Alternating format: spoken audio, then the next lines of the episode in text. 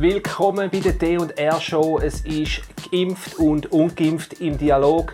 Die heutige Frage ist Zertifikatspflicht und persönliche Recht. Wir haben 14 Minuten. Los geht's. Here we go. Dani, um welche persönliche Recht geht es für dich überhaupt in dieser ganzen Debatte? Ja, wir, wir haben jetzt äh, vorgängig ein bisschen darüber geredet und ich habe gemerkt, bei mir geht es relativ schnell so ein bisschen zurück zu der Bundesverfassung. Also was ist die Bundesverfassung definiert? Was so mal einfach grundsätzlich so die, die, die unumstößlichen, die wichtigsten ähm, solche Rechte sind, die persönlichen Rechte. Und ich habe da zwei Artikel für mich herausgelesen. Der ist der Artikel 8, das ist das sogenannte Diskriminierungsverbot. Dort drin ist eben, ähm, du kannst nicht diskriminiert werden wegen, wegen Rasse, äh, Geschlecht, äh, Religionszugehörigkeit etc. Aber dort ist auch dabei Weltanschauung Mhm. oder politische Überzeugungen gehört dort auch rein. Ganz klar. Und für mich ist im Moment die Geschichte Impfen, ja, nein, nachher mit Zertifikatspflicht in dem Sinn aufzwängt. Ähm, das, das geht für mich in eine Weltanschauung oder so ein bisschen politische Sinn. Also ich sehe dort ein, ein persönliches Recht, wo, wo, wo diskriminiert wird und wo eigentlich gegen mein Verfassungsrecht geht.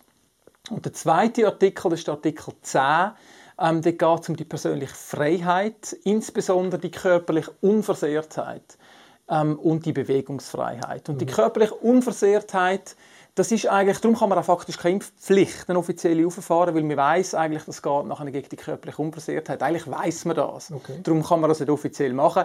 Und darum macht man es inoffiziell faktisch doch. Mit, also mit dem, mit dem indirekten Druck. mit dem, ja. mit dem indirekten ja, Druck. äh, indirekten Nein, eigentlich mit dem direkten Druck. Ja. Indirekter Zwang. Ja, Direkter Druck. Mit dem direkten Zwang. genau. Ähm, also das sind die beiden Artikel ähm, oder die persönlichen Rechte, die ich merke, die sind im Moment bei mir extrem geschüttelt. Und dann auch noch ein wichtiger Punkt, den ich auch noch gerne reinbringen zu deiner Frage, ist das Thema von der Verhältnismäßigkeit. Weil es gibt so ein bisschen den Grundsatz von der Verhältnismäßigkeit und staatliches Handeln muss verhältnismäßig sein. Und das ist natürlich jetzt wieder eine Rechtsexpertenfrage. Ich bin kein Rechtsexperte, müssen wir vielleicht auch mal geschwind sagen. Wir sind nicht irgendwelche Rechtsprofessoren. Ähm, also wir, wir sind da ein auf einem Slippery Slope. Ich glaube, es ist mehr eine persönliche Meinung dazu. Aber das Thema Verhältnismäßigkeit. Für mich ist die Verhältnismäßigkeit zum auch ähm, Recht können einschränken überhaupt nicht gegeben. Also bei weitem nicht gegeben. Und ich hatte einfach schon zwei, drei Zahlen vom BAG für mich rausgesucht. gehabt. Von Datum. Ähm, das, äh, das ist was haben wir heute? Heute haben wir den, den 25. Aber das BAG ist eben nicht Stichtag. Es Ja. ist, glaube ich, irgendwie mehr so... so ok- aktuell ja, Oktober. Also aktuell Oktober, ja. Ja, okay. Aktuell Oktober habe ich gefunden, ähm, 21 Menschen unter 40 sind bis jetzt gestorben. Und wir reden von jetzt von zwei Jahren jetzt dann unterdessen. Oder? Ich meine, das sind, das sind 10,5 Leute, also 10,5 Menschen unter 40. Also aufs Jahr verteilt, meinst du? Ja, jetzt aufs Jahr verteilt. Ähm, unter 50 sind es im Moment 66, ähm, unter 60 303. Und nachher Ü70 etwa 1000, ähm, 250 glaube habe ich da zusammengerechnet. Und nachher Ü80, also über 80, jetzt sind wir nachher wirklich bei diesen 7'000, 8'000 Ja. ähm, Menschen. Aber für mich die Verhältnismäßigkeit zum ab 16, ich bin 39, also in meiner Altersklasse, U40, hat es 21 Menschen getroffen in den letzten zwei Jahren. Da musst du mir unglaublich gut irgendwie können begründen, dass das eine Verhältnismäßigkeit ist, zum mein Recht eingrenzen, ähm, eben einmal auf der Basis von diesen Ja. Verfassungsartikeln. Also so stelle ich mich dazu. Ich finde, das sind so ein bisschen meine grossen Rechte, die, die ziemlich trampelt werden im Moment. Ja. Okay. Ähm, ich meine, von dem, was du jetzt gerade gesagt hast, die, die persönlichen Rechte aus der Verfassung auch, ich glaube, der Punkt, wo wo das Argument dann kann stattfinden ist bei der körperlichen Unversehrtheit. Oder? Das ist meine Überlegung. Ähm, du sagst einerseits, ich habe das Recht, dass mein Körper unversehrt bleibt, auch unversehrt von einer Impfung, die ich nicht äh, mir muss aufzwingen lassen und ich glaube, dort ist das Argument sehr häufig von der Seite, die für die Impfung plädiert und auch für den Druck plädiert und sagt, das ist genau das Richtige, die sollen ruhig weitermachen mit dem Druck, ist zum sagen, hey, es geht eben nicht nur um deine körperliche Unversehrtheit, sondern es geht auch um die körperliche Unversehrtheit von natürlich ganz vielen anderen Leuten. Jetzt wo du die Zahlen gebracht hast mit äh, 21 äh, Tote unter 40, äh, meine erste Reaktion war, überrascht mich nicht. Und zwar überrascht es mich nicht, weil ich habe das jetzt schon seit längerer Zeit denkt, hey, ich sehe nirgends Statistiken von wie alt sind die Leute, die gestorben sind. Das habe ich einfach bemerkt, dass das, äh, dass das nicht berichtet wird. Und darum, was du jetzt gesagt hast, äh, überrascht es mich nicht, dass die äh, aus meiner Sicht sehr, sehr tief sind. Also jetzt reden wir von Todesfällen. Mhm. Genau. Trotzdem, der Punkt ist, es geht um die Unversehrtheit auch von der Gesundheit von anderen Menschen, sich nicht anstecken zu lassen. Mhm. Ähm, und ich glaube, dort geht es aus zwei verschiedenen Perspektiven teilweise ums gleiche Recht. Und das finde ich noch interessant. Du sagst, ich habe das Recht, um mich nicht impfen zu lassen. Und jemand anderes sagt, ich habe das Recht, um nicht krank werden wegen dir. Körperliche Verunversehrtheit. Ich verstehe das Argument, dass jemand sagt, hey, dein Recht, um mich anstecken, mhm. das muss ich auch irgendwie berücksichtigen. Ja. Und das ist ein Argument. Fair enough. Aber das kannst du ja nicht im Moment begründen mit Impfung oder eben nicht Impfung. Weil, ich meine, du kannst als Geimpfte mich ja genau gleich anstecken. Und im Moment wollen wir ja immer mit Absoluten so ein mhm. argumentieren. Oder? Ähm, also ich finde, das Argument hebt nicht. Und für mich gibt es auch den Satz, dass meine Freiheit nicht dort aufhört, wo deine Angst anfängt. Mhm. Weil, wenn also da, merkst du, das hat ja. auch etwas. Ich mhm. meine, wo ist denn der, der am meisten Angst hat? Okay. Also der lebt unter einem Stein und will nicht, dass du schnaufst.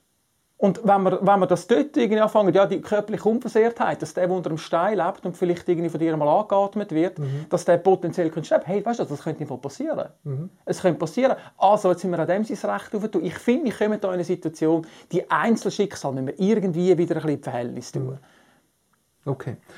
Gut. Aber das Argument ist, es geht um persönliche Rechte, offensichtlich. Oder? Du hast gerade mehrere gesagt, die sehr relevant sind für dich. Ich sehe auf meiner Seite vor allem das Recht auf äh, körperliche Unversehrtheit. Ich glaube, das ist das, was auf meiner Seite am meisten zum Tragen kommt im Moment, nicht Bewegungsfreiheit und so weiter. Obwohl, auch das, ich meine, jetzt, jetzt kann ich durch das, dass ich geimpft bin, ähm, habe ich wieder das Recht, mich zu bewegen. Ich kann wieder an gewisse Anlässe gehen, wo ich will. Ähm, vorher habe ich das nicht dürfen. Also das heisst, mit der, mit der Impfung habe ich mir sozusagen das Recht wieder zurückgekauft, äh, eine freie Bewegung zu haben. Also es war schon auch eine Einschränkung gewesen, äh, vorher in meinem Bewegungsrecht und das habe ich jetzt. Mhm. Also das ist sicher wo, auch noch etwas. Wo die Zertifikatspflicht aufgefahren hat. Oder? Also die definiert eigentlich, dass du das nicht darfst. Oder so. Und ich finde das ganz, ganz wichtig. Mhm. Das sind okay. nicht die Ungeimpften, die das gemacht haben. Das ist ein Bundesrat, der das entschieden hat und darum bin ich vehement gegen die Zertifikatspflicht für dich und für mich. Mhm. Es ist ja nicht nur für mich, sondern eben bei dir hat einfach das Ablaufdatum. Aber Rudi, noch eine Frage für dich, das ist die Frage, die wir aufgeschrieben haben, da haben wir noch ein bisschen geknorzelt. Ja. Welche Kriterien rechtfertigen eine Einschränkung von der persönlichen Recht? Wie mhm. siehst du das? Ja, mir jetzt gefallen, wenn du angefangen hast. ich kann vielleicht anfangen. Ich muss sagen, wir haben noch 5 Minuten und 5 Sekunden. Mhm. Ähm, soll ich die Frage an mich stellen? ähm, Du hast die klare Aussage dazu. Dann kann ich nachher reagieren und, und, und einen gemäßigten okay. Eindruck machen. Also die Frage ist, ähm, gibt es Kriterien, die eine Einschränkung von der persönlichen Rechte ähm, in dem Sinn rechtfertigen? Mhm. Und ich bin für mich zum Schluss gekommen, ich bin ein freiheitsliebender Mensch. Für mich ist Freiheit und Verantwortung, die mit Freiheit mhm. einhergeht. Und du kannst das eine nicht haben und das andere, das finde ich ganz wichtig. Also für mich ist nicht einfach Freiheit machen, was du willst, sondern Freiheit in einer Verantwortung, in einer persönlichen, individuellen Verantwortung. Das ist für mich das höchste Gut. Mhm. Und ich, wo, wo wir die Frage besprochen haben, habe ich sagen, hey, ich bin an einem Punkt, wo ich glaube, in meiner Welt, wenn ich König wäre, würde ich das wirklich so, so, so probieren pushen und sagen, schau, mehr Verantwortung und mehr Freiheit, Individuum, mhm. wo wirklich irgendwie für sich selber entscheidet, inneren Eigenverantwortung. Und das ist nicht ein höherer Anspruch, weil Verantwortung ist brutal mhm. schwierig. Verantwortung ist verdammt schwierig. Ähm, und das ist vielleicht auch das Problem unserer Zeit, dass wir gar keine Verantwortung mehr mhm. wollen, übernehmen Und es vielleicht sogar cool finden, wenn der Staat uns einfach mehr und mehr sagt, was man darf und was nicht. Aber für mich, ähm, ich merke, einen grossen Teil der Gesetze, die ich muss einhalten in meinem Alltag, mhm. die gibt es eigentlich nur, weil irgendein Pflock ähm, irgendeinen Scheiß gemacht hat. Mhm. Okay. Also zum Thema Verantwortung, das, das sehe ich auch so. Also Verantwortung ist einfach mühsam, es ist nicht sexy, es ist ein Haufen Aufwand und Ertrag ist äh, nicht so offensichtlich und so riesig. Manchmal ist es einfacher, zum Verantwortung abgeben, ganz klar. Da bin ich voll auf deiner Seite, zum sagen, Freiheit und Verantwortung, das ist aus meiner Sicht der Idealfall, absolut. Ähm, aber ich denke, jetzt nicht einmal für, ja, die Gruppe ist wichtiger als der Einzelne. Da, da haben wir noch diskutiert, ja, ist denn das Recht von der Gruppe grösser zu werden als das Recht vom Individuum? Und ich glaube, das ist nicht einmal die Diskussion, wo, wo ich jetzt das Gefühl habe, dass, dass es um das geht, sondern was häufig passiert, es ist halt eben die Ausnahme. Es ist eben der, der auf die Freiheit pocht und Verantwortung nicht übernehmen will.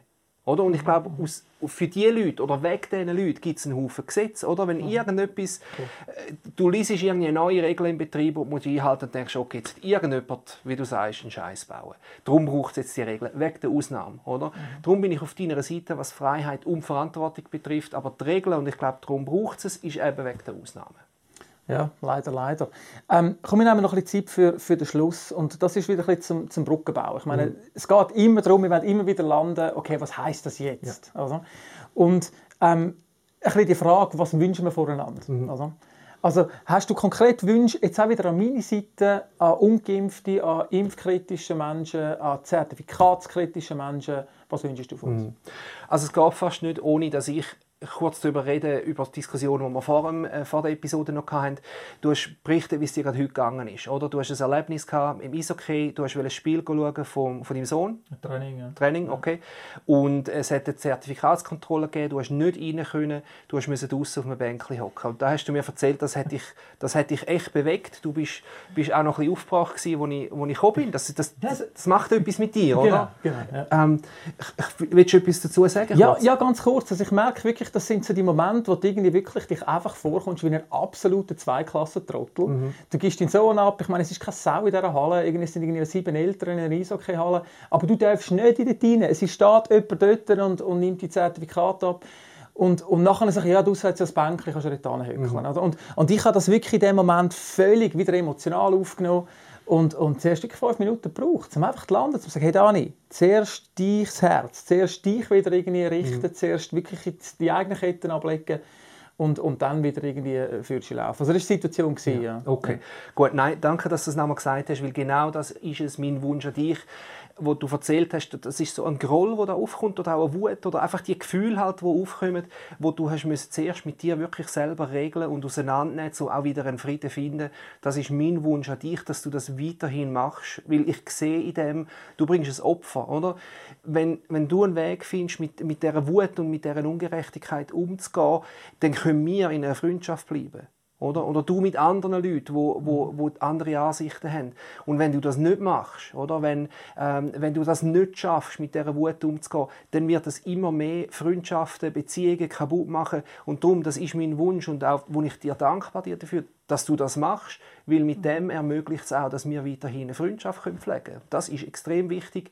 Die Bitte ist auch, würde ich sagen, an andere Leute in deiner Situation, finden einen Weg, mit dem Groll und mit dem Gefühl im Bauch umzugehen, damit Beziehungen noch stattfinden können. Okay. Ja. Dani, Frage an dich, was ist dein Wunsch an mich, an meine Seite, gerade wenn es jetzt um Situationen geht, wie du die heute erlebt hast? Ja, ich, ich, ich glaube, es ist wirklich die Situation heute, oder? Hey, es ist kalt, sitzt du allein draußen eine Stunde dort und du bist eigentlich mit dir selber konfrontiert, dass du weißt, okay, zweiklassig. Und ich habe mir dann so überlegt, hey, wenn, wenn jetzt zum Beispiel du irgendwie der Betreiber wärst von dieser Eishalle, mhm. würde ich dir das so hoch anrechnen.